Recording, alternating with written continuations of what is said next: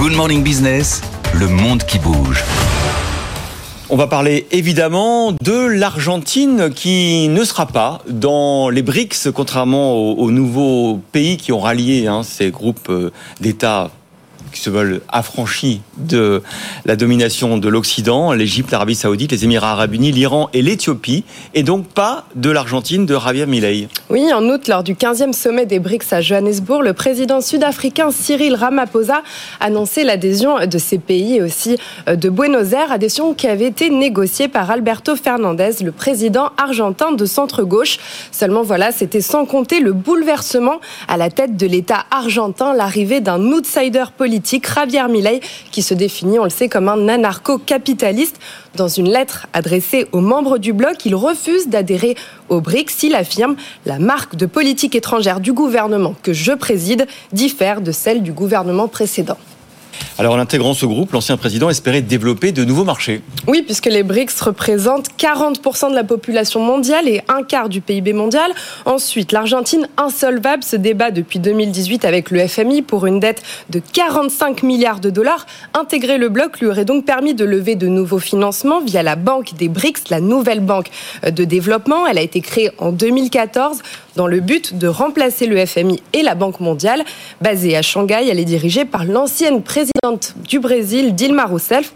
Depuis sa création, elle a financé 33 milliards de dollars de projets d'infrastructure et de développement. Ouais, seulement on le disait, hein, Laura, le premier objectif euh, des BRICS, c'est de s'opposer à l'hégémonie occidentale. Or, Javier Milei, euh, c'est tout le contraire de sa politique étrangère. Oui, tout au long de sa campagne, il a proclamé un alignement total sur l'Occident, en particulier sur les En parallèle, Milei a critiqué le régime chinois. Il a même qualifié le président brésilien Lula de communiste corrompu. Depuis son élection, il a tempéré ses ardeurs, mais intégrer les BRICS aurait quand même impliqué de devoir jouer les équilibristes pour ne pas mettre en péril ses relations avec Washington, alors qu'au départ, hein, Milei envisageait de dollariser le pays.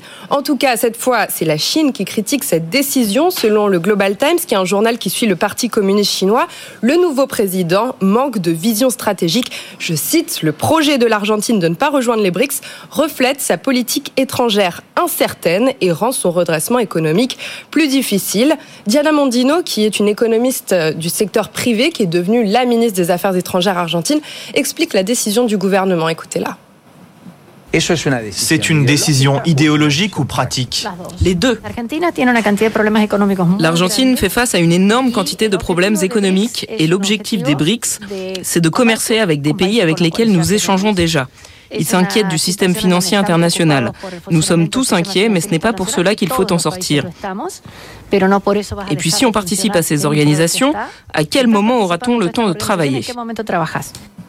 Milei, euh, le nouveau président argentin, s'est donc mis au travail. Il a annoncé un méga décret qui prévoit la modification et l'abrogation de plus de 300 loi énorme. Oui, dérégulation du marché locatif, privatisation massive, suppression de l'encadrement des prix dans les supermarchés, flexibilisation de la loi du travail. Cette thérapie de choc au pas de charge, c'est une première dans l'histoire de la démocratie du pays. Alors évidemment, ces soutiens, ils sont favorables. Il espère que ce sera une solution contre l'inflation à 140% euh, sur un an. Mais ce bouleversement, au contraire, il inquiète l'opposition. Depuis l'investiture de l'ultralibéral Milei, les Argentins manifestent en dans le pays. Un nouveau rendez-vous a d'ailleurs été donné dans tout juste trois semaines, puisque les opposants de gauche et les syndicats craignent que la précarité et que la pauvreté ne s'aggravent encore.